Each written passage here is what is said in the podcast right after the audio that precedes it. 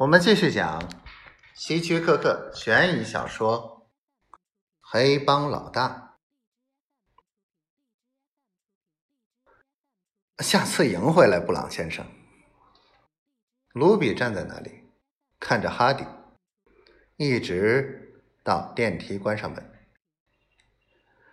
在电梯里，布朗不停的喃喃自语道：“我不想说他在赌具上做了手脚，不过我的运气从来没有这么坏过。”他的眼睛落在哈迪身上。好像突然记起他的存在，小伙子，你和那个枪手有什么事吗？我来看马克，就是那个帮里的老大。布朗先生咯咯一笑，对，马克是帮里的老大。你认识他吗？谁都认识马克。我需要出国。我需要一艘船，马克会把你弄出去的。他特别喜欢你这个年纪的年轻人，他会给你找到一艘船。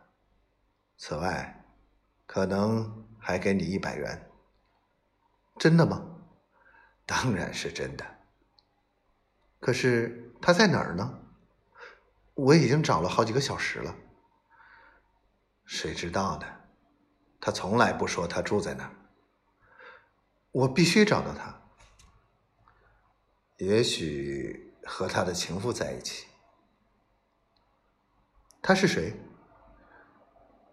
住在豪华公寓，名叫玛丽。你是说他喜欢年轻人？布朗先生咯咯的笑着。马克喜欢所有人。所以他才成为帮里的老大。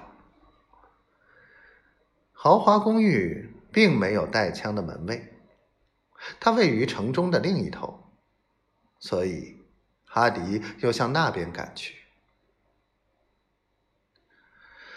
现在是凌晨三点，金发女郎打开门，大声道：“见鬼！你是谁？”